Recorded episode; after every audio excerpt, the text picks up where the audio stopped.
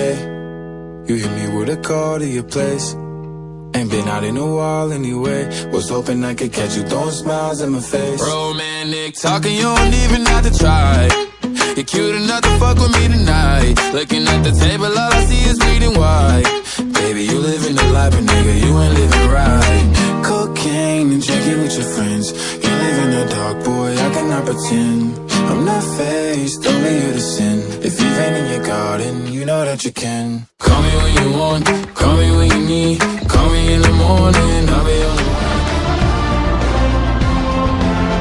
Los Fórmula 1 están de turista, ya no corren, porque acabo de romper la pista. ¡Ah! Esto lo hago para divertirme, para divertirme, para divertirme. Esto lo hago para divertirme, para divertirme, para divertirme. Esto lo hago para divertirme, para divertirme.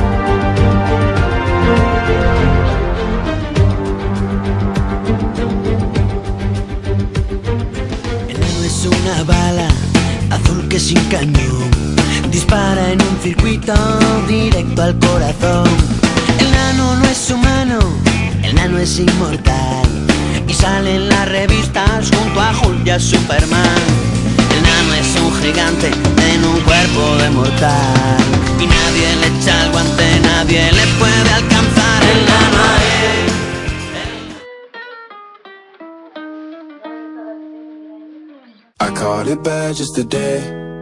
You hit me with a call to your place. Ain't been out in a while anyway. Was hoping I could catch you throwing smiles in my face. Romantic talking, you don't even have to try.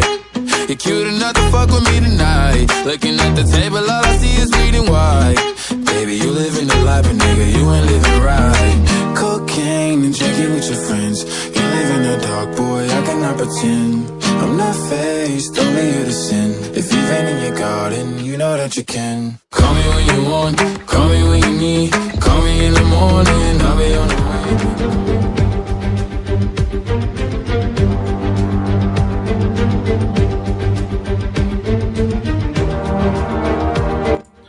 Audiencia pública.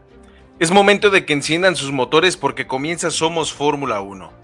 La pasión del deporte motor llevada hasta tus hogares a través de la señal de Radio Conexión Latam en seno.fm diagonal Radio Conexión Latam. En nuestra página en internet como Somos Fórmula 1, ahí nos encuentran en Facebook, al igual que los invitamos a que nos sigan en las redes de la radio como Facebook, Twitter, Instagram, eh, TikTok, y que no solamente eso, sino que también nos busquen a través de las plataformas en las repeticiones como Spotify, como Google Podcast, Apple Podcast y que descarguen la aplicación de la radio como Radio Conexión Latam en la Play Store para que ustedes no se pierdan ninguno de los programas que tenemos con la única finalidad de entretenerlos. El día de hoy se encuentra un servidor Gonzalo Zanavia. En un momento más se nos va a unir eh, el buen Iván Hernández a platicar de lo sucedido de este fin de semana en el Gran Premio de Bélgica, donde vimos acontecer eh, cosas interesantes, ¿no? Mucha gente empezó a decir que mm, era un circuito donde iba a ser como complicado. Técnicamente ahí medio le atinamos a, uno que otro detallito ahí a los podios, según mal, yo no me equivoco. Yo fui el que le atiné al podio el 1 o el 2. En el 3 ahí quería de ver pero eh, no quiere decir que no estemos disfrutando de los aconteceres de lo que sucedió este fin de semana. Pero antes de eso vamos a empezar a hablar como de cositas que están sonando interesantes y la primera de ellas pues es obviamente la tan mencionada salida ya oficializada por parte de Daniel Ricciardo de la escudería McLaren. El lunes, si no mal me equivoco, que ya fue cuando inició y se reanudaron todas las opciones de, de por fin regresar a la categoría del Gran Circo después de ese parón de verano, pues nos percatamos que McLaren ya anuncia de manera oficial la salida de Daniel Ricciardo de, eh, pues de esta categoría. Bueno, no de esta categoría, sino de la salida del equipo de, eh, de, de McLaren, el equipo naranja, donde pues da un avance de la finalización de la novela que se provocó. Y para aquellos que no conocen cómo es que empezó todo este desmadre, obviamente empieza de la siguiente manera, ¿no? Con la salida de Fernando Alonso de Alpine, sin avisarle a nadie de cómo estaba el asunto.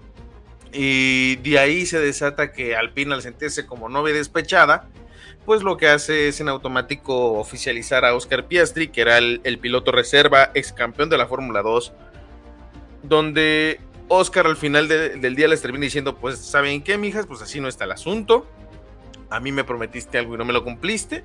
Y me fui con otra escudería que aún no revela, pero se dice, se dice en el bajo mundo que Oscar Piastri ya firmó con el equipo McLaren, ¿no?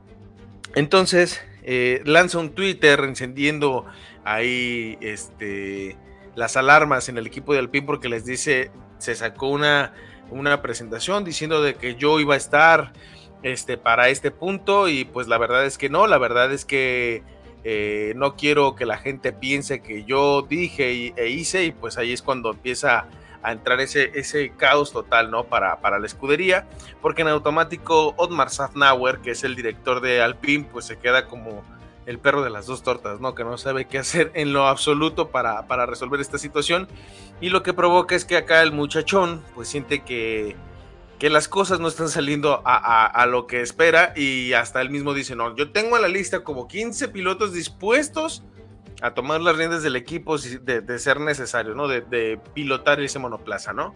Pero vamos a ser honestos, se vio mal, se, se notó que realmente eh, se le estaba saliendo de la mano el asunto y pues aquí en automático eh, nos quedó en la duda de qué iba a pasar, ¿no? Porque pues Fernando Alonso se va a Aston Martin, eh, el lugar de Alpine es el que queda vacío y se rumurió mucho que inclusive Pierre Gasly o que Mick Schumacher pudieran tomar ese puesto en Alpine en la escudería francesa pero nos percatamos que no todo estaba dicho ni todo estaba sentenciado, ¿no? Y el ejemplo más claro es que a pesar de todo esto, al día de hoy no nos han confirmado quién se va a quedar con el lugar de Alpine. Se han sacado las noticias que eh, al parecer Oscar Piastri y, y la escudería de Alpine, la escudería francesa, todavía siguen como a ver, ¿por, qué me dijiste esto? ¿Por qué me dijiste el otro?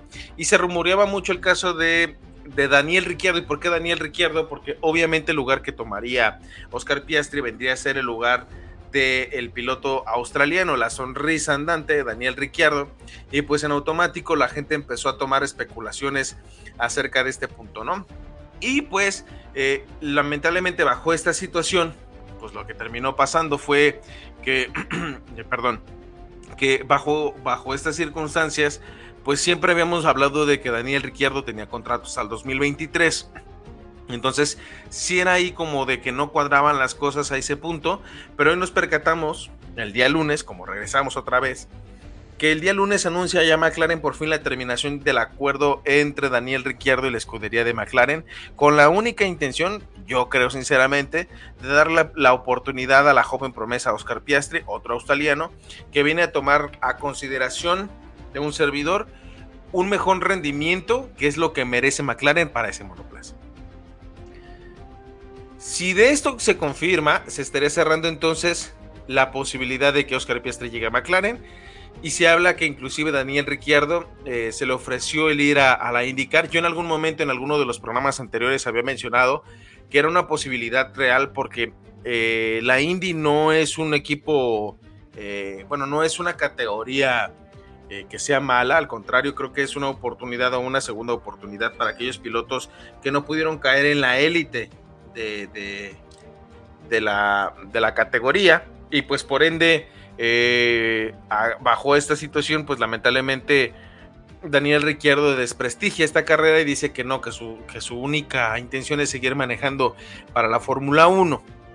Por ende, hoy en día eh, sí tenemos que ser conscientes de lo que está pasando con, esto, porque a pesar de que pues Daniel Ricciardo se va, vamos a sacar números de lo que es como piloto y siento que a pesar de todo eso no es un piloto que te pueda asegurar pelear por los primeros lugares. Y eso que nos quede bien en claro porque es un, es un piloto que podíamos proyectar y que creo que Renault y McLaren en su momento estaban buscando el piloto que llegó a tener Red Bull en sus filas. Hoy queda mucho a deber. Hoy en definitiva queda mucho de ver, pero solamente queda la especulación de a dónde va a terminar parando eh, en este caso este piloto.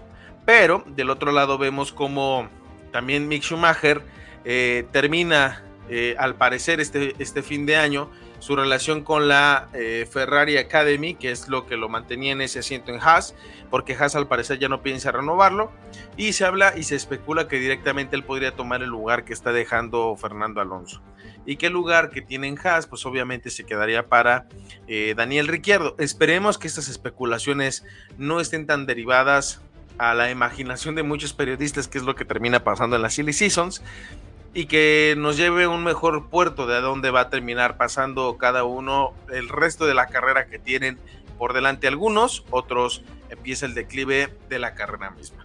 Entonces, vamos a ir a la pequeña pausa musical, regresamos en un momento para ver si ya se puede contactar el señor Iván y regresamos en un momento. Estamos en Somos Fórmula 1, la pasión del deporte motor llevada hasta tus hogares a través de la señal de Radio Conexión. Regresamos en un momento, chicos. Es una bala azul que sin cañón dispara en un circuito directo al corazón. El nano no es humano, el nano es inmortal y sale en las revistas junto a Julia Superman. Es un gigante en un cuerpo de mortal Y nadie le echa el guante, nadie le puede alcanzar. El nano el nano. No quiero a Barrichello, ni al batón porque es el nano Quien llena a todos de ilusión cuando se sube en su Renault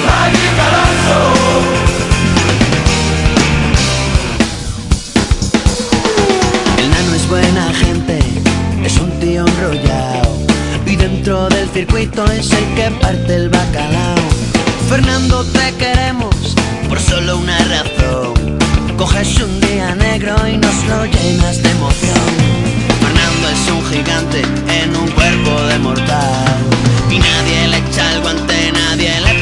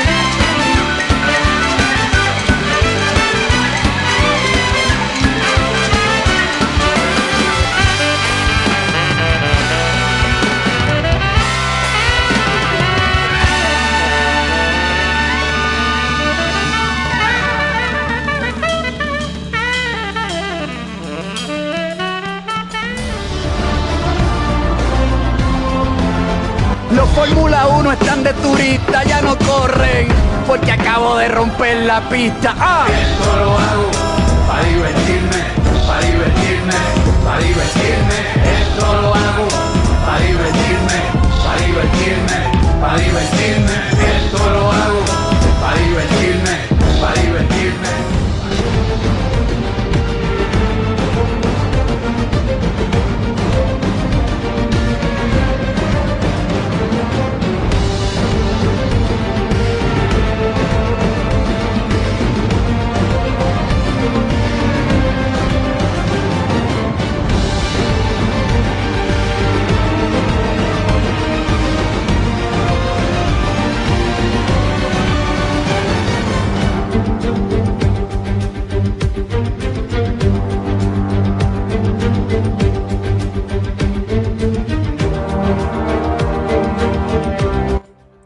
Y estamos de regreso en Somos Fórmula 1, la pasión del deporte motor llevada hasta tus hogares a través de la señal de Radio Conexión Atam. Esperemos que no se hayan despegado mucho de, su radio transitor, porque la intención es entretenernos y llevarnos a buen puerto todo lo que está pasando acerca de la jornada. Y por fin pudimos conectar al señor Iván Hernández. Iván, ¿cómo estás? Buenas noches. ¿Qué tal? Buenas noches a todos. Ya aquí estamos después de unos problemitas técnicos. Sí, no podíamos entrar, como que alguien nos estaba baneando aquí, nos estaban hackeando para que no pudieras entrar. sí, no, sí parecían. casi media hora queriendo entrar y nomás no. Pero mira, lo bueno es que ya pasó, ya, ya estás adentro y ahora sí vamos a hablar de lo que nos acontece. Este fin de semana, Iván, tuvimos la edición número 65 del Gran Premio de Bélgica en la Fórmula 1, siendo el quinto país que más grandes premios de la Fórmula 1 ha llegado a albergar dentro de la historia y que anteriormente era un circuito de casi 15 kilómetros, un circuito que en 1921 se inició con una carrera de motos para que en 1924 finalmente, junto con 1925, este, dieran padre albergar 10 premios de manera consecutiva en la Fórmula 1 y que posteriormente ya albergaría grandes premios a partir del 1950 para poder así dar el ejemplo de la grande que es el circuito de Bélgica. Ahora bien, Iván, este fin de semana descubrimos que el peor enemigo que tiene alguien, ahora sí que dicen que tú eres tu propio enemigo, creo que nos quedó bien en claro de lo que pasó este fin de semana. ¿Alguna opinión acerca de lo que está haciendo Ferrari con Ferrari?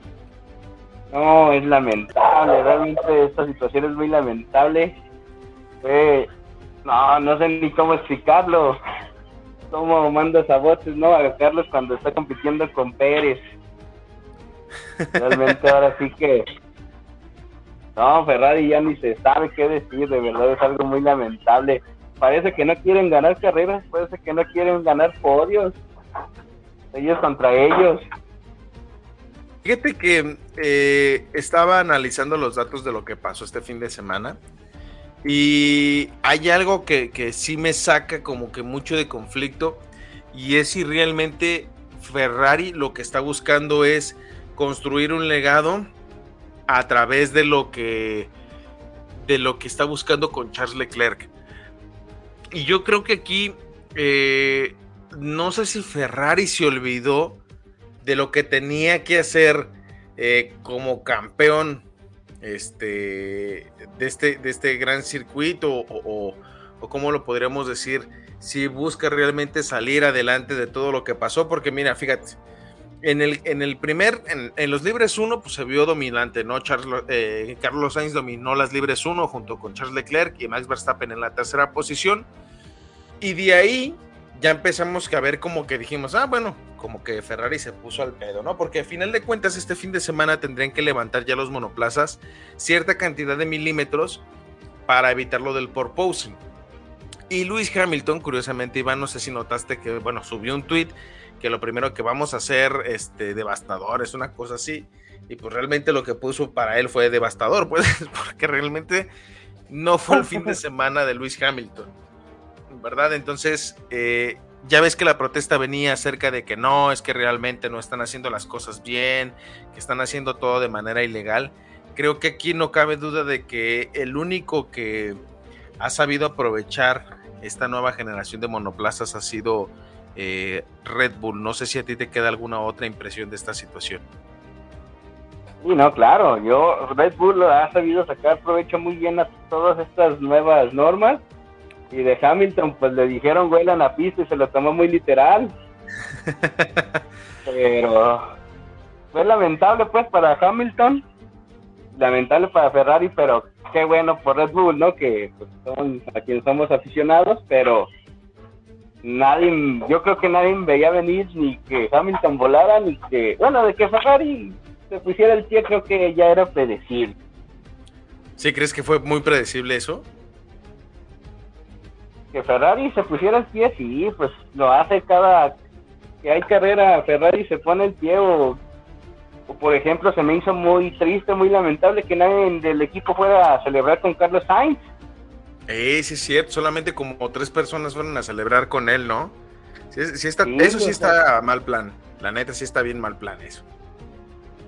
Claro, pues es el que te está dando un podio, es el que te está dando los puntos, a pesar de que cuando estaba compitiendo con Pérez lo quisiste meter a boches, realmente me parece algo muy triste por Carlos Sainz, pues, yo siento como que lo están haciendo mucho de lado y es triste, pues es lamentable la situación. Fíjate, yo lo que sí, lo que sí voy a sacar muy en consideración, vamos a ir primeramente como los como, como en orden, ¿no? En las libres 1 y libres 2 obviamente sabemos que no podemos tomar nada de la característica que salga ahí, o sea, de los tiempos y de todo, porque pues lo usan para testear, ¿no? Pero creo que nos regresamos a la realidad cuando vimos que en, la, en las libres 3, Chaquito Bebé dirigió y comandó cómo se debe pilotar este fin de semana. Max en segundo, Carlos Sainz en tercero y hasta la séptima posición estaba Charles Leclerc en las libres 3. Para esto iba a penalizar por cambio de, partes de su motor, al igual que Max Verstappen. O sea, sí va a haber penalizaciones bastantes de muchos pilotos para poder arrancar, ¿no? Entonces en la quali, como se acordó, pues obviamente se lleva eh, Max Verstappen la pole, pero por las penalizaciones Carlos Sainz queda en segundo y Checo Pérez en tercero, ¿no? Aquí cabe aclarar algo que es importante, Iván, porque a pesar de eso, pues se le criticó mucho a Max que no le diera el rebufo como lo hizo Charles Leclerc. Charles Leclerc sí le dio el rebufo a Carlos Sainz para que pudiera quedar en una mejor posición y se le criticó mucho a Max el porque no lo hizo. No sé si, si, si notaste eso. Sí, claro, y también lo, lo yo. Yo dije, ¿por qué? Bueno, desde mi punto de vista dije, ¿cómo que no hay favoritismo si no le estás haciendo el favor o el paro, ¿no? También a Chico Pérez como mexicano, pues sí tiene, tiene uno el resentimiento, pues. Pero, pues realmente también es mucho de admirarse o de dar a sobresalir que Verstappen desde el 14 pasó al primero y todavía, si te fijas, en las últimas vueltas ya le llevaba 16 segundos de ventaja a Pérez, ¿ves? Es sí, claro, claro. un gran momento en que vive Verstappen en este momento. Realmente no. Ajá, sí, continúa, continúa. No, o sea, realmente, aunque le dieran libertad a Pérez, creo que hoy por hoy le podría dar pelea, pero no le ganaría a Verstappen hoy por hoy. Sí, y, y a eso es al punto al que voy. Arranca la carrera en la largada y vemos cómo a Checo se lo traga eh, por tratar de pelearle la posición contra, contra, contra Carlos. Se lo traga Hamilton, se lo traga Fernando y lo relegan hasta la quinta posición. Entonces es cuando empiezas a decir, ah, qué caray, pues qué está pasando aquí, ¿no? Porque fíjate, detrás de él se encontraba Fernando Alonso, Luis Hamilton y George Russell. Fernando Alonso, o sea, obviamente no es como que tenga el mejor auto, pero sí es de, de, cuidado. Porque de ahí Max salió desde la 14 y Charles Leclerc desde la 15. O sea, desde la posición número 15 Charles Leclerc tenía todo en contra para pelearle a Max.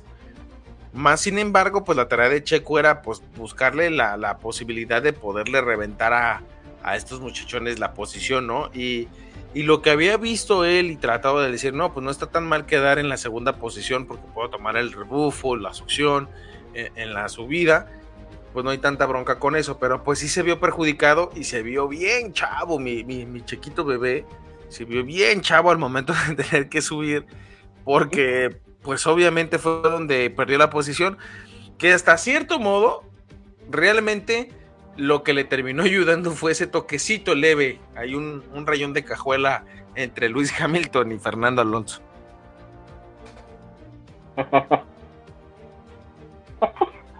Donde la mandaron a dormir.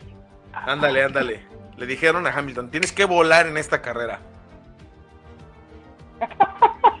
Pero no así, Lewis, no así. Dijo, a sus órdenes, jefe, ¿no? Usted manda. Pero no sé si viste que hay un montón de declaraciones entre ambas partes. Fíjate que, pues, cuando chocaron, pues obviamente Fernando Alonso, ya hay historia entre ellos dos. Ya tienen sus, sus saberes y sus peleas premari- eh, premaritales. Porque, eh, bueno, no sé si, si tú sepas, porque pues realmente eres nuevo en este asunto. Pero ya por un lejano 2007, McLaren era eh, un equipo que, que venía por todo, ¿no? Tenía a Fernando Alonso, el recientemente campeón del mundo, bicampeón del mundo en ese entonces, y a la joven promesa Lewis Hamilton. No sé si, si te sabes esa historia o no. No, no me la sabía. Bueno, eres nuevo, no, no, hay que, no hay que echarte la culpa de esto, pero allá por el año del 2007 fueron compañeros de equipo ellos dos. Pero, pero, pero, pero, se llegaban a odiar tanto porque se supone que Fernando Alonso era el, el competidor número uno o el piloto número uno y Lewis Hamilton era el dos. Se supone que tenían que favorecer a Fernando Alonso porque aparte era el campeón del mundo, no era un güey cualquiera, era el campeón del mundo. Bicampeón del mundo para ser precisos.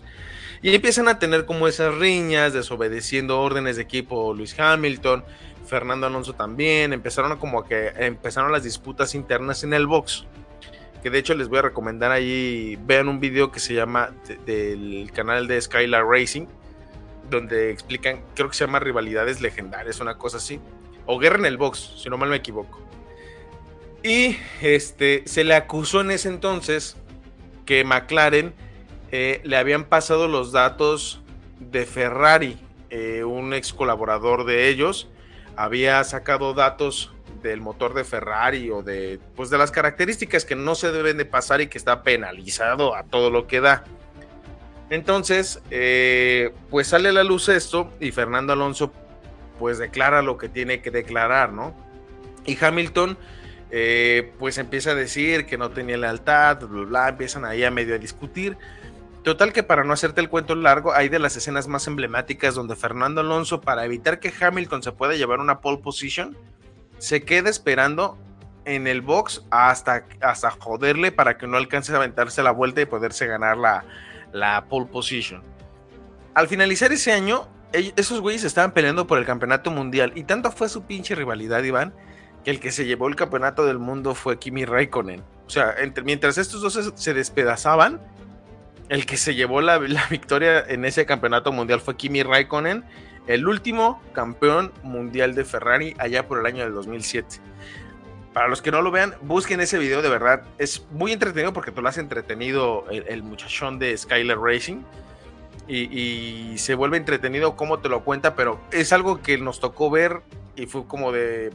¿Qué, qué carajos está pasando? Es como si ahorita se pusiera a pelear Checo y Max y al final terminara ganando Charles Leclerc por la pelea entre, entre estos dos. Entonces, este es el preámbulo de por qué se odian tanto hasta cierto punto. Creo que existe respeto entre ambos, porque cuando se retiró Fernando Alonso fue de los que le hicieron ahí eh, unas donitas junto con Sebastián Vettel para retirar al gran campeón del mundo, eh, eh, Fernando Alonso, pero ya tienen su historia, ¿no? Y ahí, pues el choque entre estos dos, pues sale obviamente volando Fernando, digo, este Luis Hamilton, o en un incidente de carrera como tal, o sea, no tenía por qué haber penalizado, pero sí me sorprende el hecho de que el auto de, de Mercedes se rompió literal, ¿no? Hasta le dijeron stop, stop, stop. O sea, de... Espérate, espérate, espérate, ¿qué está pasando aquí? y pues lo pararon y ya no pudo correr.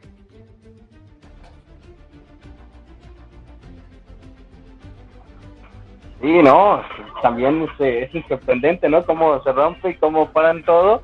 De la rivalidad de... Esa no, fíjate que no la conocía, no, no la había visto.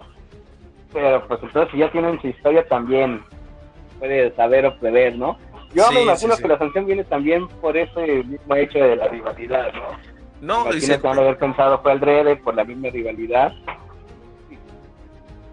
Y, y se han, y se han tirado en, en Twitter machín, ¿eh? Porque, por ejemplo, Fernando Alonso subió una foto. Ya ves que se ve una. Hay una foto donde Hamilton se ve como caminando como en una pradera. Eh, Fernando Alonso toma una foto algo similar y le pone como martes, ¿no?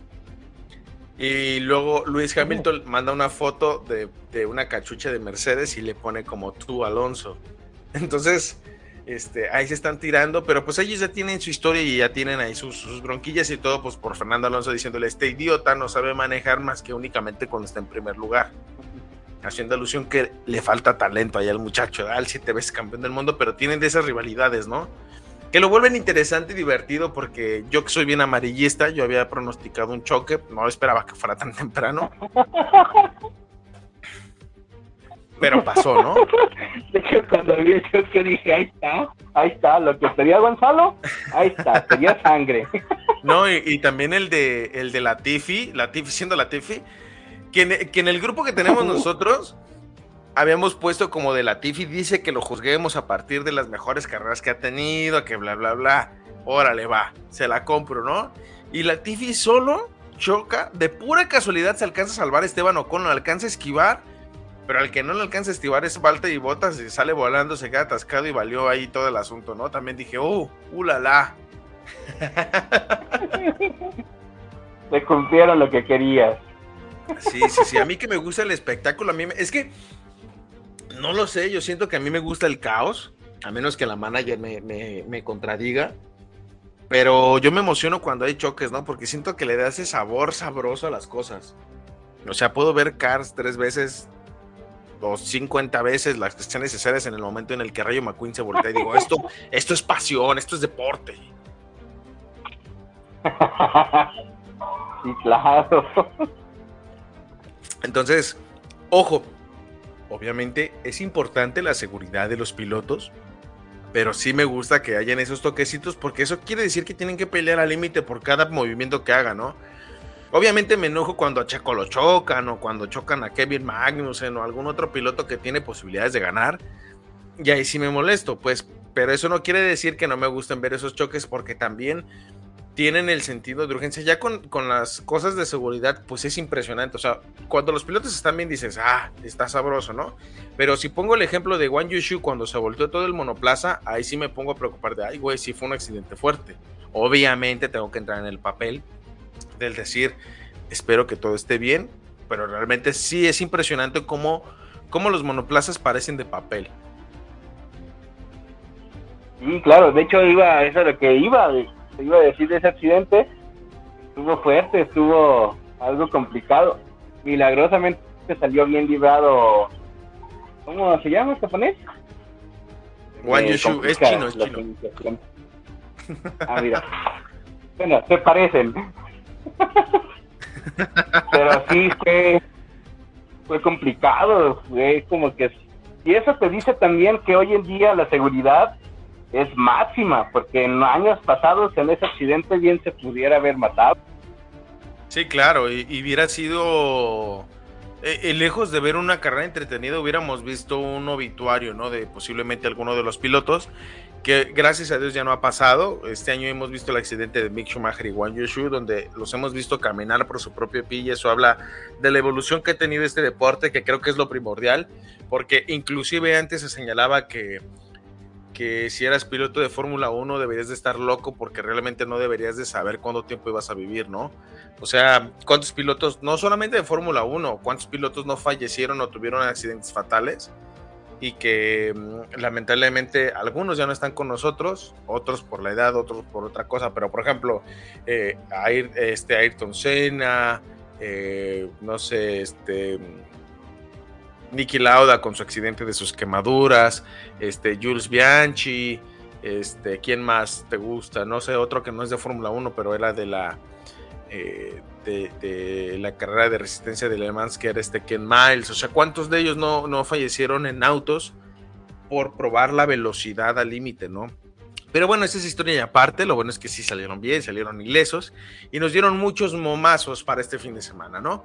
Y de ahí en más, eh, creo que el otro que nos dio momazos fue eh, Ferrari, con todo lo que hizo. Ahí en nuestra página de Somos Fórmula 1 subimos un resumen de, de, al estilo Bob Esponja del resultado de este fin de semana. Bueno, Bob Esponja y de otras series de lo que pasó este fin de semana para que la busquen y lo vean, donde lo que pasó este fin de semana fue caótico para muchos y para otros fue como de qué carajos está pasando, ¿no? ¿Con qué te quedas este fin de semana, Iván? Con este fin de semana me quedo con la remontada de Max. Realmente creo que no es para sorprender, es Max el actual campeón, pero es de sorprender que sale desde la 14 y es una remontada impresionante hasta el primero, ¿no? y Sergio Pérez pues aguantando bien. Después de un mal arranque, se recompuso y un segundo lugar, el 1-2 está pero maravilloso. Obvio, obvio. Y, realmente aquí yo, yo te preguntaría, Iván, a pesar de toda esta situación, a pesar de lo que estábamos viendo, ¿tú crees que, porque empiezan a decir, ¿no? Ya se empezaron esos debates de, es que Max Verstappen es un extraterrestre. Entonces, este... Sí, pues es que es lo que dice, no es que es de fuera de otro mundo. Y, yo quiero preguntarte a ti, para ti Max Verstappen, si es un fuera de este mundo porque ese es un debate entre los puristas del deporte contra los no puristas del deporte, contra los nuevos allegados, contra los que no conocen nada y contra los que solamente ven los resultados, ¿no? Para ti, ¿cuál es la clave del éxito de Max Verstappen? Max Verstappen, la verdad, la clave del éxito es su esfuerzo y trabajo. Yo veo que Verstappen es, sí, un pura sangre, tiene talento, porque obviamente para ser campeón hay que tener talento. Tiene talento, pero ha trabajado mucho para estar ahí. Aparte, ¿cuál es la clave? También que tiene un coequipero, no porque sea mexicano, pues, pero tiene un coequipero que sabe acatar las indicaciones, ¿no? Le dicen, déjalo pasar, lo deja pasar y le ayuda a defender. O sea, Sergio Pérez, más allá de que nosotros como mexicanos nos enojemos, Sergio Pérez entiende su posición, entiende en cuál es el rol en esa dupla. No va a pasar o no ha pasado como la que contaste de Hamilton con Alonso, porque Sergio Pérez entiende que su posición es ayudar a Verstappen a conseguir el bicampeonato. La clave de Verstappen es trabajo, esfuerzo y que tiene un coequipero que lo apoya. Ok. Ahora voy a preguntarle a, la manager, para ti, ¿cuál es el éxito de Max Verstappen como la bestia que es? Está viendo así como sorprendida y, se pone a pensar. No sé. ¿Qué es lo o sea, para ti qué es, o sea, por qué Max, tú me preguntaste hace rato por qué Max era tan veloz, ¿tú por qué crees que es tan veloz? Porque como tú dices que es muy agresivo.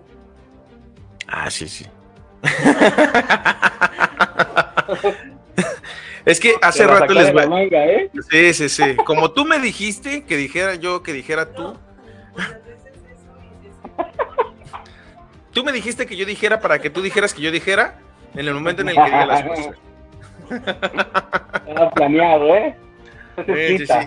Todo aquí natural, todo nada improvisado, o sea, todo así como es, ¿no? Así el natural. Pero fíjate, es que hace rato estábamos platicando eso, porque para hacer el programa medio lo preparamos aquí. Y ella me preguntó qué era lo que tenía Max Verstappen al momento de manejar. Y ya más o menos le saqué como un resumen de lo que hace Max, ¿no? Primeramente Max es muy agresivo, muy, muy agresivo. Su modo de manejo es, eh, voy por todas y no me importa todas y le ha costado inclusive grandes premios. No nos olvidemos que en algún momento corrió en, en, paralelo contra Checo Pérez, según yo es en el 2020, y lo hizo trompear curiosamente Checo a Max, ¿no? Porque estaba lloviendo y pues se le puso al tú por tú, ¿no? Y por ahí estaba escuchando un comentario también de, bueno, ahorita, antes de que se me olvide ese, punto, es que eh, después de eso, también Max al momento de tomar las curvas juega mucho al límite con el derrape del monoplaza trata de acomodarlo, va corrigiendo de manera consecutiva al momento de dar las vueltas para acomodar más fácil y estabilizarlo y que al momento de que las curvas salga, pues le dé mayor potencia al salir, que hasta cierto modo me recuerda un poquito a, a Ayrton Senna y ahorita lo voy a explicar. y que aparte de eso, eh, pues su, su, pilotaje siempre sabe dónde está el monoplaza porque el monoplaza está construido para él. A diferencia de otros, vamos a compararlo con otros, vamos a ponerlo con dos personas más y una retro de otro piloto de otra época, ¿no? En el caso de Lewis Hamilton, que es un piloto que suele arrastrar un poquito más las frenadas y que obviamente sale con mayor potencia, porque, bueno, no mayor potencia, pero esos segundos que gana al frenar más tarde, hace que el monoplaza sea más consecutivo y que aparte de eso no extienda tantas las, las largadas en las curvas. Siempre es muy interno para tomarlas y tiene una manera muy particular. A diferencia de Max, que suele cortar las curvas, hacerlas un poquito más cuadradas, por así decirlo. Y en el caso de Checo Pérez, su coequipero, Checo no frena de golpe. No, su, frenada es muy larga y de manera suave para que el monoplaza con el mismo vuelo, eso le ayuda también a evitar estresar los neumáticos, pues obviamente le permite hacer eso, ¿no? De que al no, al no tensarlos, sino estresarlos, los, los, neumáticos le duren más. Además de que es un piloto más técnico, obviamente Checo nunca ha pecado de ser un piloto rápido. Y por eso es que hasta apenas este año llegó su primera pole position. Pero es un piloto constante y es un gran carrerista porque sabe cómo mantener el ritmo. Entonces, el manejo de tipo de, de, Max me recuerda mucho el tipo de manejo de Ayrton Senna, fíjate. Ayrton Senna en la época del Turbo, con sus tres campeonatos de McLaren, lo que hacía Ayrton Senna era bien fácil. Eh, de hecho, le, le, enseñó un video a la manager de que él iba bombeando al momento de entrar a la curva el acelerador para mantener el turbo a, velocidad punta, ¿no? Para que no lo soltara y que cuando fuera saliendo el turbo estuviera en el momento exacto justo para seguir manteniendo potencia. Entonces, son personas que saben qué tipo de monoplaza traen y qué auto traen y que saben dónde ponerlo y dónde lo quieren. Entonces, eso es como que darles como un guante, ¿no? O sea, tal cual. Y Checo Pérez se le ha criticado mucho porque dice, no, es que Checo, a ver, el RB18, el RB16, güey, es la yegua de Max, la yegua indomable, ¿no? Entonces, obviamente a Max se le construye ese monoplaza para lograr lo que está logrando Red Bull pero de que es, es de esos pilotos tocados por Dios, obviamente lo es. Por algo, él a los 17 años ya estaba corriendo en un monoplaza.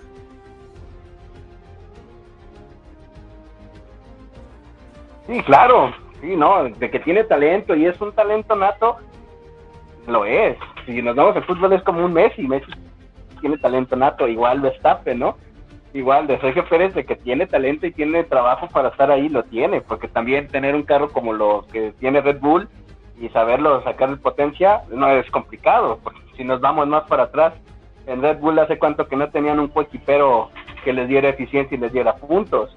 Desde Gasly, desde Gasly hasta Albon, ninguno pudo hacer sacar provecho al carro, pues, como si lo está haciendo ahorita Checo Pérez, que tampoco es fácil, pues, manejar para Red Bull mucho se critica y mucho se le dice a Checo, pero tiene su mérito también el darle puntos y el sacar podios y el ayudarle a Verstappen. También es una tarea fácil. Ahora, yo lo que estaba escuchando, eh, creo que fue de Lobato o de algo o de Juan Foseroli, alguien hizo un comentario así que decían que el único que realmente pudiera incomodar a Max, porque ni siquiera darle batalla, incomodarlo dentro de la parrilla, no es Charles Leclerc, no es Luis Hamilton, es Sergio Pérez. ¿Por qué? Porque obviamente Sergio Pérez es todo lo contrario que Max no es. Son estilos totalmente diferentes que podrían poner en aprietos el uno al otro. La agresividad de Max contra la ecuanimidad de Checo, o sea, no por algo el año pasado cuántas batallas nos regaló Checo contra Luis Hamilton, ¿no? Claro, y casi todas las ganó Checo, ¿eh? Ajá. O sea, obviamente porque siempre traía, curiosamente en esas tenía desventaja Checo contra Luis Hamilton. O traía las llantas este, más gastadas, o no traía el mismo nivel de motor. O sea, Checo sí le dio más batalla a Luis Hamilton el año pasado y sabemos bien que si, si tuvieran el mismo auto o el auto estuviera diseñado para cada quien, creo sinceramente que le pudiera dar esa batalla y se me hace justo que el día de hoy se encuentre Red Bull en el 1 y en el 2 del campeonato de pilotos y que estén liderando el campeonato de constructores porque han sabido hacer las cosas de manera constante. A pesar de que Helmut Marco, el doctor Helmut Marco, el, el doctor, métanme en un asilo Marco, diga que Checo Pérez, al ser un piloto este, sudamericano, primer error, que es un piloto inconsistente, segundo error, y tercero, que por eso es que Checo Pérez está dando esos números. Tercer error, carnal, lo tienes en el segundo lugar del, eh, del campeonato de, pilotos, o sea, no la chingues.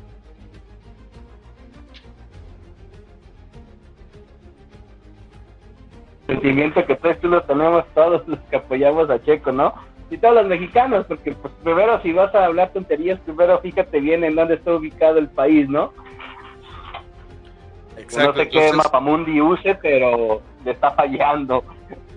Sí, sí, sí, entonces, este, para este punto, sí hay que tenerlo bien en claro de que Checo está en ese punto importante para lograr ese objetivo importante y clave. ¿Verdad? Pero pues mira, a final de cuentas Red Bull está sacando provecho de lo que tiene y de lo que ha hecho bien, porque al día de hoy se posiciona como un monstruo de la parrilla Max Verstappen y yo puedo decirte por lo menos que si Ferrari o Mercedes no se ponen las pilas para los próximos años, estaremos viendo un multicampeón Max Verstappen. Eso sí te lo puedo asegurar, ¿eh? Porque por lo menos estaremos viendo 2023, 2024, 2025 y 2026 con el mismo motor. O sea, no dudes que Max Verstappen mínimo tenga la posibilidad de ganar tres campeonatos del mundo y un máximo de cinco hasta lo que va del año. Claro, de hecho yo leí, no recuerdo en dónde, que la idea que tiene es darle prioridad a Verstappen para que gane incluso más campeonatos que Vettel quieren hacerlo su máximo ganador de trofeos, lo cual no me parece mal, porque pues, tienen las cualidades para hacerlo, ¿no? Exacto.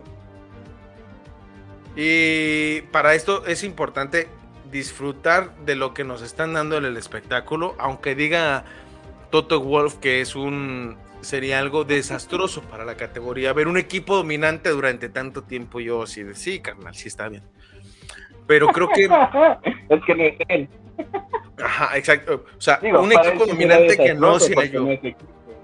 Fíjate, cuando la manager llegó a mi vida, cuando yo llegué a la vida de la manager, ella no vio en un año que yo viera Fórmula 1, ¿eh? Ni por la cabeza le pasaba que a mí me gustaba tanto. Y, y, y te lo puedo asegurar que ni siquiera sabía por qué. ¿Tú sabes por qué? Hizo el señalamiento como me vale madre, pero está bien.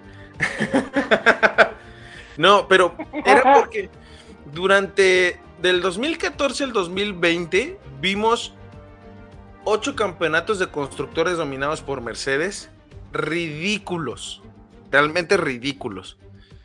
Y en el trabajo, curiosamente, pues yo pongo en el celular a veces un ladito mientras estoy viendo como las cuales o algo, mientras estoy trabajando para no perdérmeles y darles la mejor información. Este, y estaba platicando con un, con un empleado de ahí, ¿no? Y estábamos platicando. Y me empezó a preguntar, le dije, ah, cabrón, Martín, ¿a usted le gusta la Fórmula 1? Y me dice, sí, pero dejé de verla por Hamilton. Ya me tenía hasta la madre que puro Hamilton y Hamilton. Y ahí es cuando te das cuenta cuando se vuelve cansado. O sea, no hay bronca cuando lo vuelves competitivo entre los dos. Y, por ejemplo, si hubieran sido cinco veces campeón del mundo Luis Hamilton y hubiera tenido rivales durante esos cinco años, se volvería algo divertido, ¿no? A pesar de que fue campeón del mundo, dirás, es que se ponen bien buenos estas, otra vez es campeón, pero porque se puso bien bueno. Y Mercedes no tuvo competencia en ese año. Yo creo que el único que le pudo dar competencia fue Nico Rosberg y hasta ahí. Entonces, este año esperábamos. si, hubiera sido, por ejemplo, el año pasado, perdón, ¿eh? Dale, dale. Si hubiera sido, por ejemplo, como el año pasado, ¿no? Que llegaron todavía a la última carrera así igualitos y la última carrera se definió el campeonato a lo mejor hubiera estado interesante, pero realmente cuando Mercedes quedó campeón no había quien le hiciera competencia, no había quien, quien le diera pelea. Entonces sí se hacía como algo muy enfadoso. Pero si hubiera sido, repito, igual como el año pasado que llegas a la última carrera y no sabes, no se ve quién y se define al final, se hace interesante, ¿no? Se hace divertido. Exacto, entonces eh, aquí el punto es eso, o sea, las cosas tienen que ser bien para que se vuelva divertido el deporte. Yo creo que iba muy bien el inicio de la temporada con Ferrari y Ferrari se está metiendo el pie solo. Pero, ¿qué te parece si vamos a una pausa musical antes de continuar con esto? Y regresamos para hablar de lo que se hizo Ferrari a sí mismo, se hizo el Harakiri. y regresamos para eh, el último bloque del programa, porque sí es algo que tenemos que desmenuzar como pollo de Walmart y hablar acerca de lo que los cabalinos rampantes se hicieron a sí mismos. Estamos en Somos Fórmula 1 a través de Radio Conexión Latam.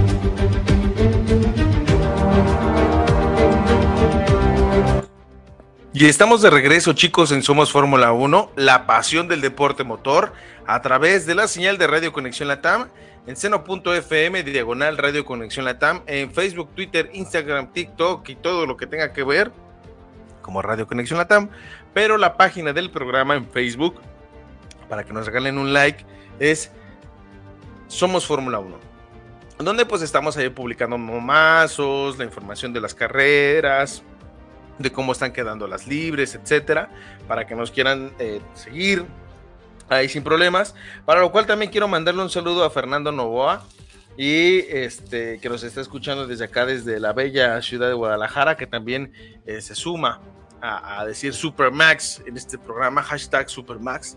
Pues le mandamos un saludo, eh, esperando que se encuentre de lo mejor, disfrutando de sus nuevas funciones, porque lo acaban de subir. Entonces, este, felicidades y que de igual manera te sumes a la conversación junto con nosotros a través de Somos Fórmula 1. Y ahora sí, van, vamos a hablar del Harakiri Mundial que se hizo Ferrari este fin de semana, que creo que lejos de verse bien, se vio como un ridículo espectacular, a menos que tú opines lo contrario, ¿no? No, de verdad, lo que hizo Ferrari, no. Hay mucho que hablar, pues. Hasta para burlarse, pero. No, no, ellos solitos se ponen el. Allí. Hay una imagen que compartí. Pues sí la viste, que decía, me están viendo que estaba Leclerc. Te estoy viendo como un tonto, vámonos de aquí.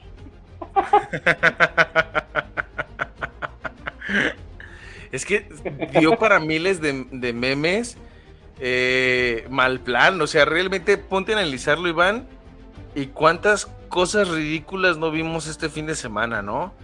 O sea, no sé si tú concordarás conmigo que Ferrari no se ve con esa capa de campeón que debería de verse porque es el equipo más histórico de la parrilla.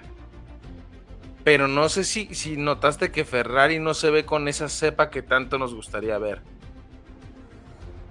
Sí, no, no, parece que no quieren ganar. Es como te digo, pues se vio claramente cuando Sainz le gana la posición a Checo, lo meten a boches. O sea, ¿qué equipo que quiere ganar?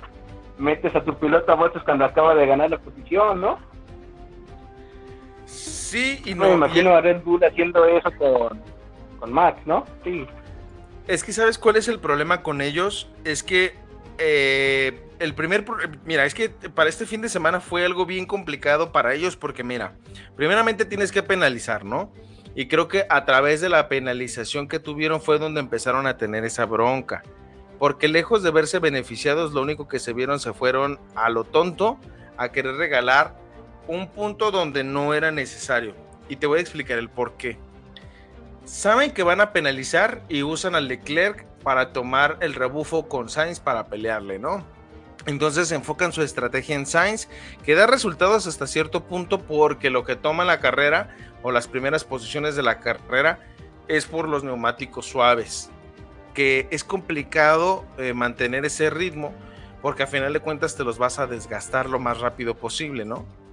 Y aquí eh, Leclerc pues tiene el auto para empezar a llegar hacia arriba, pero pasa lo del safety car y meten a, Charles Leclerc a, cambiar los neumáticos que tenías. O sea, los queman muy rápido. Ni si, o sea, cambian neumáticos nuevos por nuevos. O sea, de, nuevos rojos por nuevos medios. Tratando de alargar la parada. Yo hubiera hecho lo siguiente, ¿no? Yo no pongo medios, pongo duros para alargar el steam. O bien dejo esos neumáticos y evito que se quemen, ¿no? O sea, o sea, los mantengo los más que puedo para evitar esas paradas y voy recuperando porque adelante van a parar uno que otro. Y ahí eh, creo que cometen el primer error, ¿no? El primer mal movimiento. Y luego, eh, después de eso, pues Leclerc no puede avanzar, se lo tragan los tiempos. Y yo creo que lo que pasó el fin de semana de, preguntarle a Leclerc como de, oye, ¿y, qué hacemos, no? O sea, ¿qué, ¿qué, te gustaría que hiciéramos? y, cae en el punto de la ridiculez como de, ok, una cosa es testear al piloto y otra cosa es eh, decirle, vamos a hacer esto y lo vamos a hacer de esta manera, te guste o no, carnal. Porque no sé si recuerdas, Iván, que, que el año pasado cuando fue, si no mal me equivoco, en, en, Rusia, que Lewis Hamilton hace como la mención de, no, me quiero quedar, le dijeron, no, es una decisión del equipo y el equipo quiere que te metas a a boxes. Y dijo, ok, pues lo tengo que acatar porque pues era la norma del equipo, ¿no? Y aquí lamentablemente, pues el estarle preguntando creo que pierde esa validez como equipo de saber qué estás haciendo y te estás viendo mal, te estás viendo ridículo, excesivamente ridículo. O sea, ¿cómo, ¿cómo no puedes tomar la decisión de tenemos esta alternativa, esta opción? ¿Tú qué supones o qué piensas? O, cómo, o simplemente preguntarle cómo sienten los neumáticos, ¿no? Pues que lo siento bien. El monoplaza, ¿cómo lo sientes, no? Y ahí es donde empiezan a cometer esos errores porque no, se ve que no saben qué hacer. Y aquí es donde voy a citar a la manager. ¿Cuál es tu frase favorita de Carlos Sainz? Stop Y, creo que, no sé si tú concordarás conmigo que Carlos Sainz se había visto con mejor carácter que Charles Leclerc. Sí, claro, el carácter se le ve mucho más a Sainz, porque Leclerc pues sí hace todo lo que le dicen, ¿no? Pero por ejemplo, en esa vuelta que yo veo que le gana la carrera a Checo, que le dicen boches, yo veo que Carlos le dice, no, no, no, ahorita no. O sea, él dice, lo tiene claro que no si hubiera sido al contrario, yo creo que Leclerc no dice nada, a lo mejor sí molesto, pero se mete. O de repente le dan indicaciones y él siente que va bien.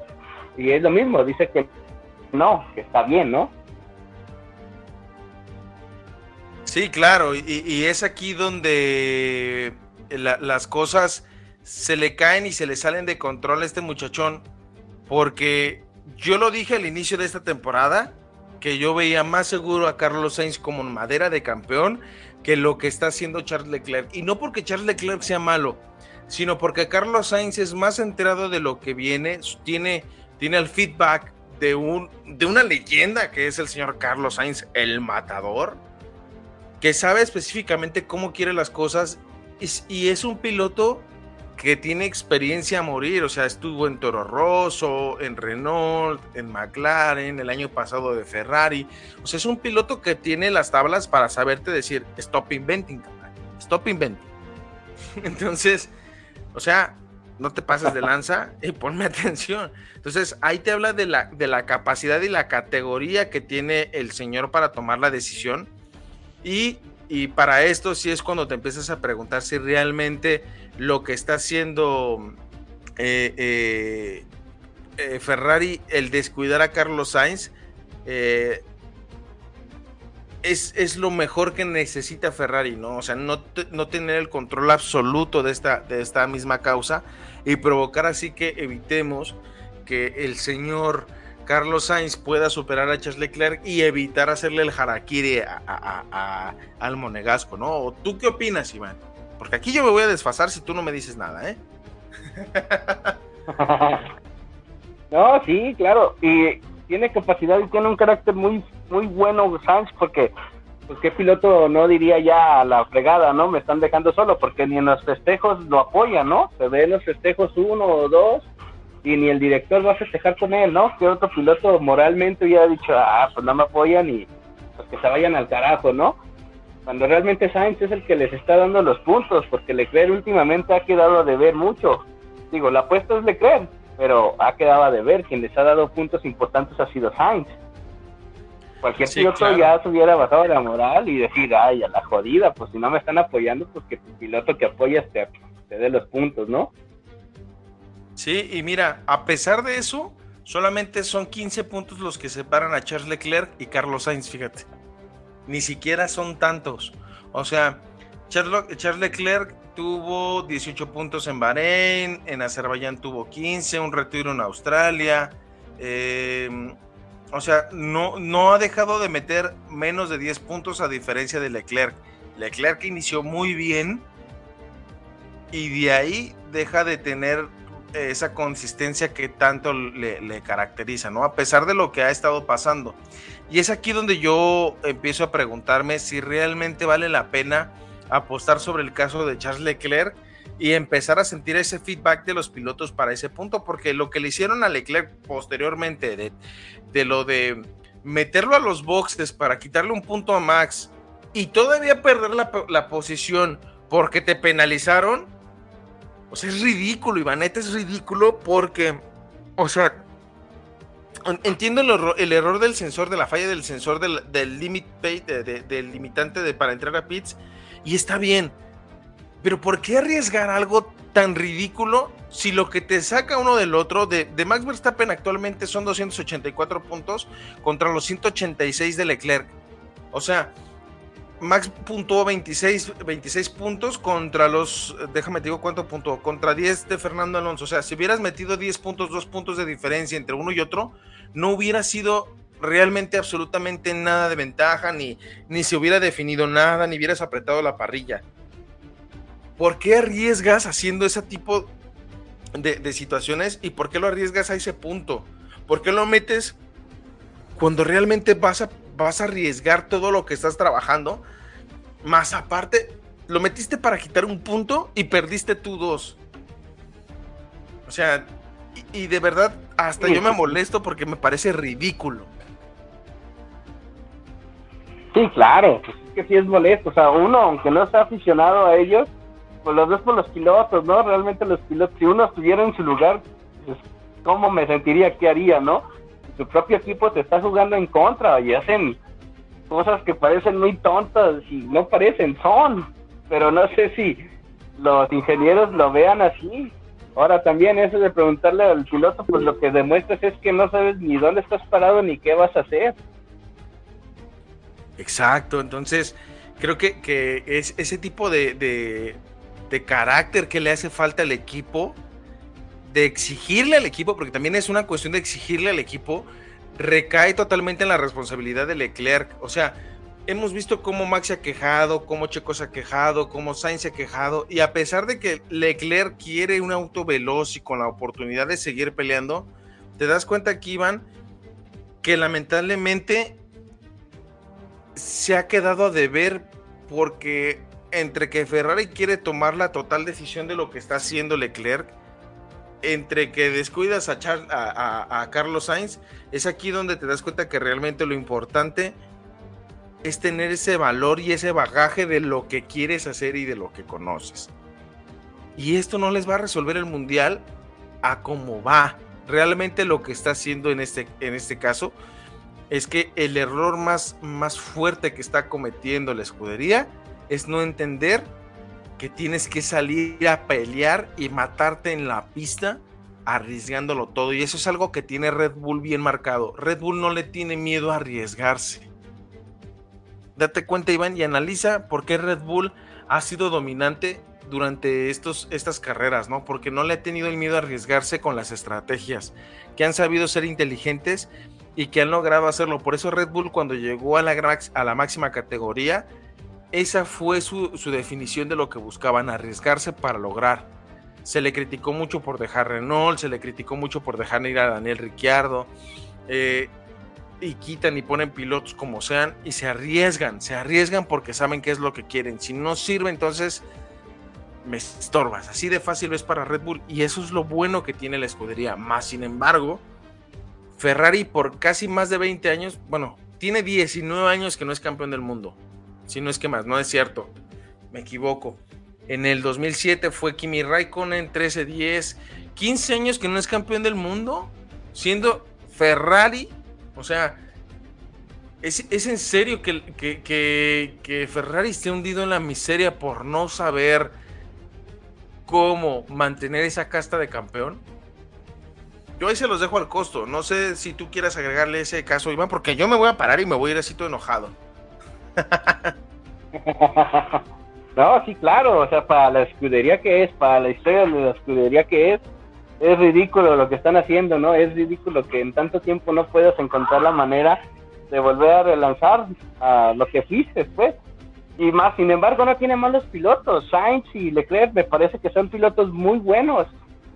Pero lo que no tienen bueno es la estrategia, lo que no tienen bueno es el equipo, es se están peleando los pilotos contra el equipo, realmente, pues no, o sea, hay que, hay que cambiar algo, hay que arriesgarse, como lo dices, como Red Bull lo, lo llegó a hacer, pero sí da tristeza, más que no da tristeza por ver cómo la escudería va para abajo y cada vez más en vez de subir, cada vez más va para abajo. Esta temporada empezaron a rayadores, o sea, yo realmente pensé que era el resurgir de Ferrari, porque empezaron pero muy bien y lo llegamos a platicar tú y yo. Se me hace que esta, esta temporada se le va a complicar a Red Bull.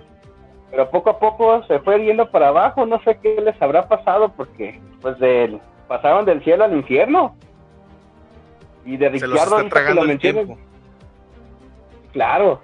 No sé si tú viste de Ricciardo ahorita que lo mencionaste, que siempre se va a escuchar música solo a una bardita. Ahora estaba viendo unas imágenes en las que como tres, cuatro pilotos se acercaron a él no sé si tú lo viste. Sí, sí, sí. O sea, yo creo que es señal de que Ricciardo, yo creo que su última temporada y no va más, ¿eh? ¿Se lo llegas a creer? Yo creo que sí, digo, no es normal, pues, que de repente, pues, es su manera, pues, de escuchar música y aislarse, y ahora todos los pilotos llegan y buscan platicar con él, se me parece un dato interesante y raro, ¿no? Pues, pues, vamos a ver qué pasa con Ricciardo, porque realmente Ricciardo ya, ya lo planteamos nomás que no habéis llegado. Este. a ver, me está aquí informando el, Pit Walk que tenemos un detallito. Vamos a ir rápido a una música y regresamos en un momentito. No nos tardamos nada, es como, como los créditos instantáneos, ¿va? Regresamos en un momento, somos en Fórmula 1.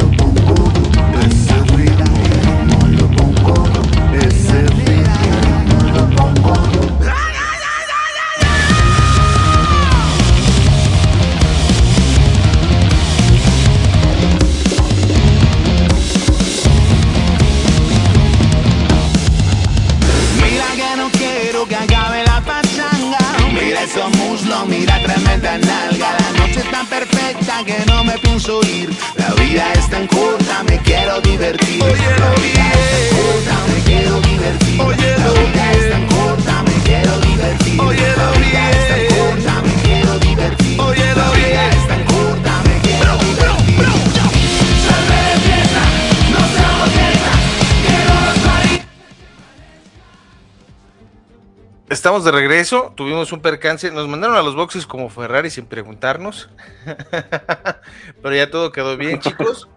Y este, bueno, antes del corte estábamos hablando de la pelea de Ferrari, hablando de eso, entonces eh, ya para cerrar el tema de esto y, y empezar con algo que va a ser bueno para este fin de semana, que es el Gran Premio de casa de Max Verstappen, eh, ¿qué, qué crees que tiene que mejorar Ferrari para poder lograr ese, esa, esa repunteada que necesita dar, no solamente para esta temporada, yo creo que esta temporada ya la tiene perdida, pero para futuros premios. No, yo pienso que la estrategia, ¿no? Realmente la estrategia no le está dando nada.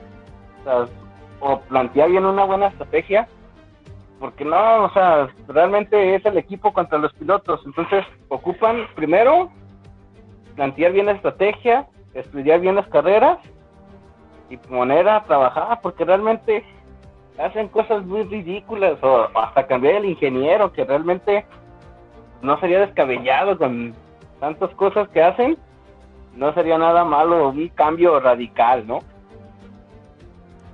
Eso sí, entonces, lamentablemente creo que se afianza la, la situación de, de Max esta temporada como ya campeón de la, de la temporada, porque la, la verdad lo veo muy complicado que no se encuentre eh, en, un, en un buen lugar para poder remontar. Entonces, sinceramente yo creo que hasta aquí va a llegar lo de Ferrari, pero pues vamos a ver si logra cerrar dignamente esta temporada.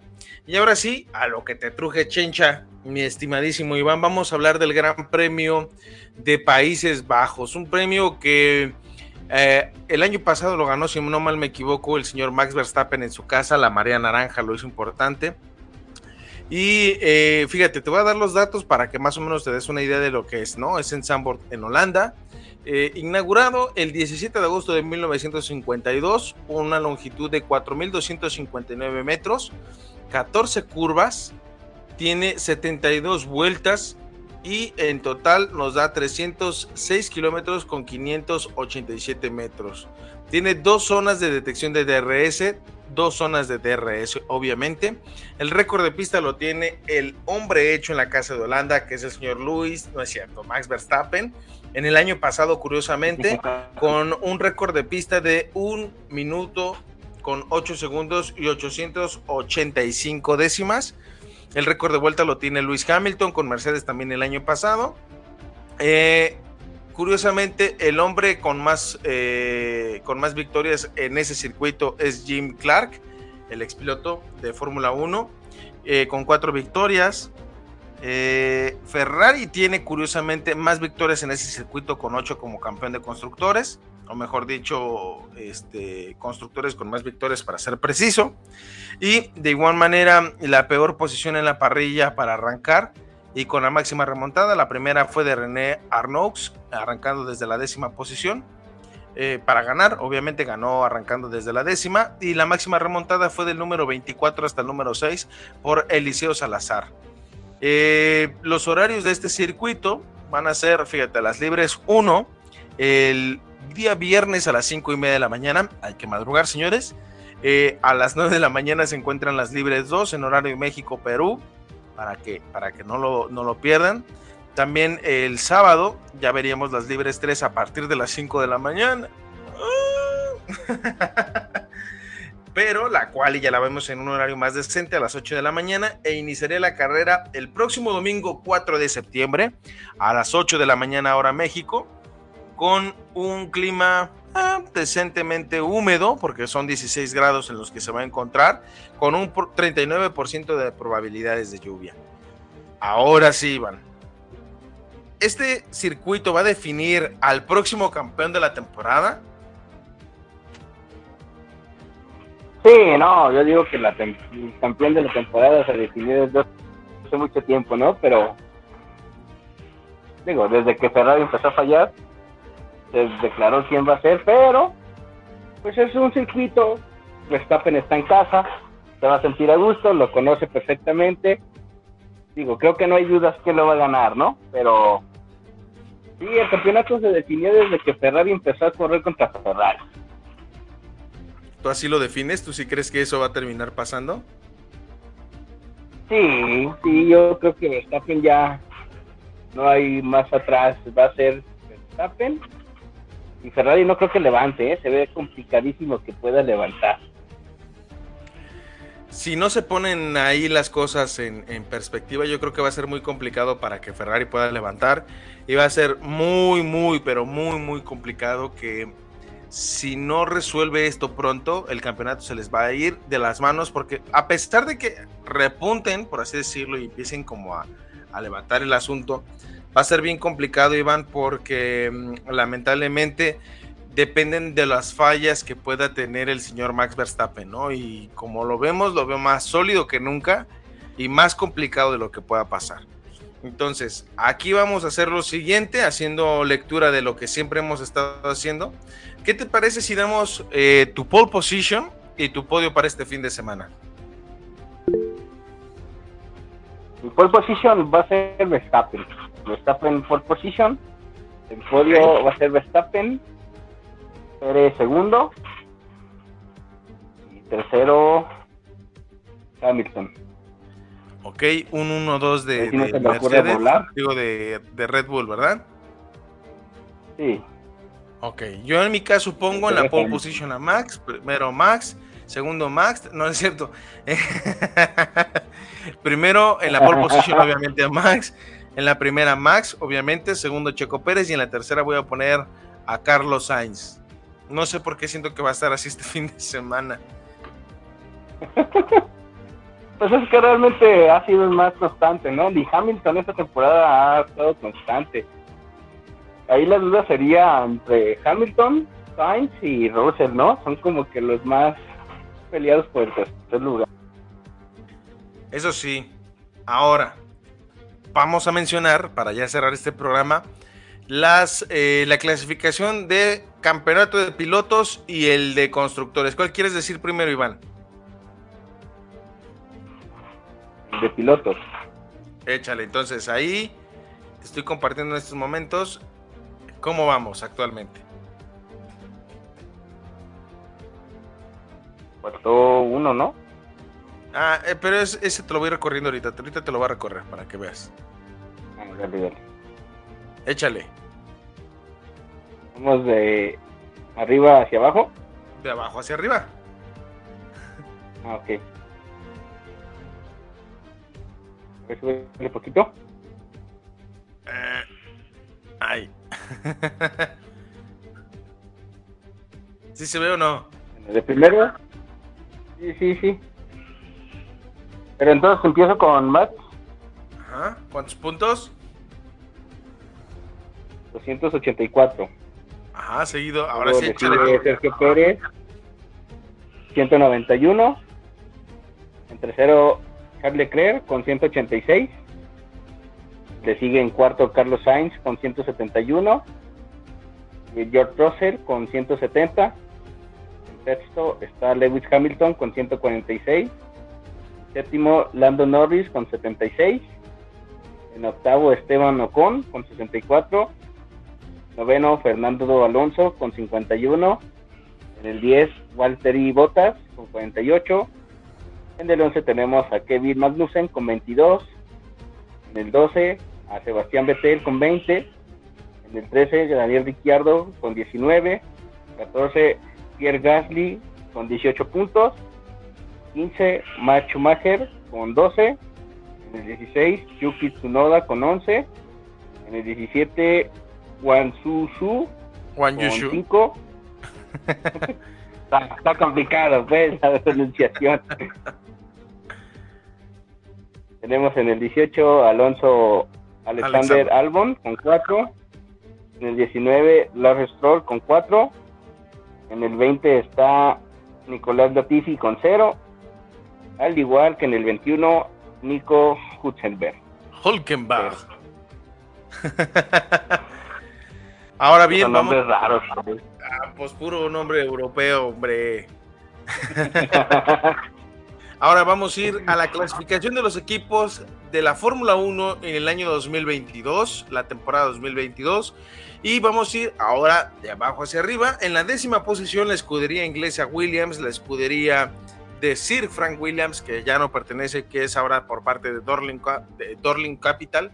Dorlington Capital, no sé cómo pronunciarlo correctamente, pero bueno, en la cuarta, eh, bueno, en la décima posición con cuatro puntos, la escudería Aston Martin, la escudería inglesa con 24 puntos, Alfa Tauri, el equipo B de, de Red Bull, anteriormente Minardi con 29 puntos, el equipo americano, 100% americano con pilotos nada americanos, el equipo Haas con 34, Alfa Romeo Sauber, que próximamente se pasará a llamar a Audi, con 51 eh, puntos, McLaren en la quinta posición con 95 puntos, Alpine en la cuarta posición posicionándose como el mejor del resto con 115, Mercedes curiosamente no siendo un equipo dominante pero se encuentra todavía en la pelea por el campeonato de constructores en la tercera posición con 316 puntos.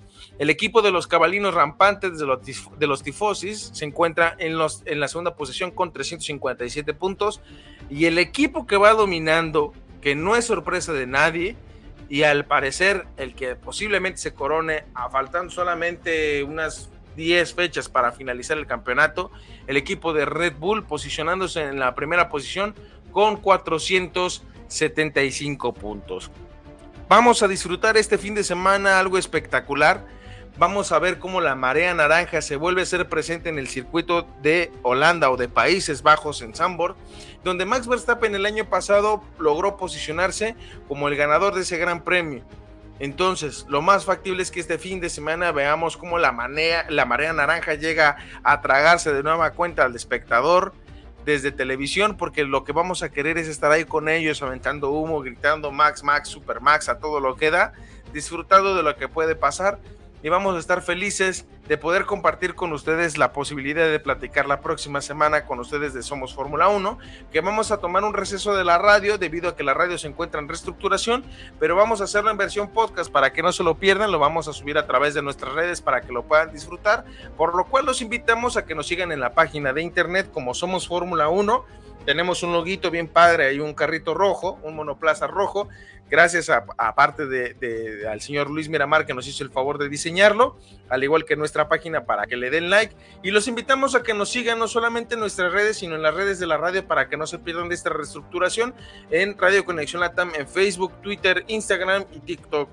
Pero de igual manera los invitamos a que nos sigan a través de las plataformas como Google Podcast, Apple Podcast, eh, Google Play, donde, donde tengan que escuchar ustedes sus podcasts favoritos. Ahí nos encuentran, nos buscan como Radio Conexión Latam en el apartado de Somos Fórmula 1.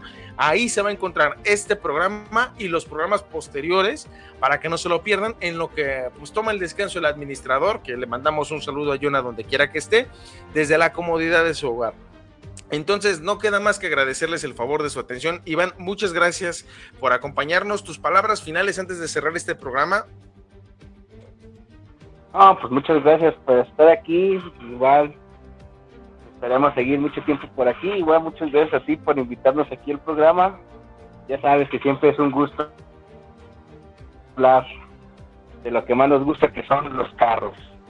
El gusto es mío y siempre con el placer de compartir esta gran pasión que nos lleva. Agradecerle también a aquellos que nos han dado las facilidades de encontrarnos el día de hoy en el programa y Parezco Disco Rayado, más que agradecerles el favor de su atención encontrándonos la próxima semana. También queremos agradecer a la manager que se encuentra aquí dándonos consejos, me está saludando la mano, me la besa como, como si fuera papa, no sé por qué, pero este aquí dando sus, sus comentarios sagaces y oportunos a, esta situación. Agradecerte a ti, Iván, mandarle un saludo a Luis, que se encuentra también en casita, y darle una felicitación, que, que, debemos de darle una felicitación al señor Jorge Salazar, que es padre por primera ocasión, y esperando que lo disfrute.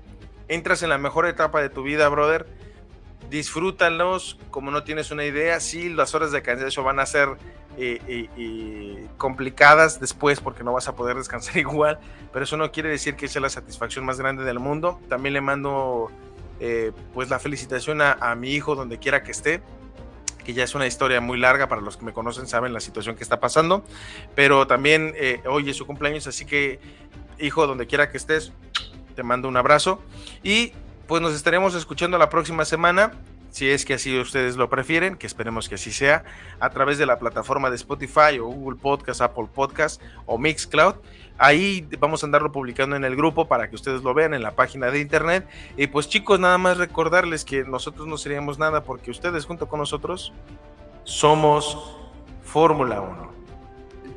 Buenas noches chicos. You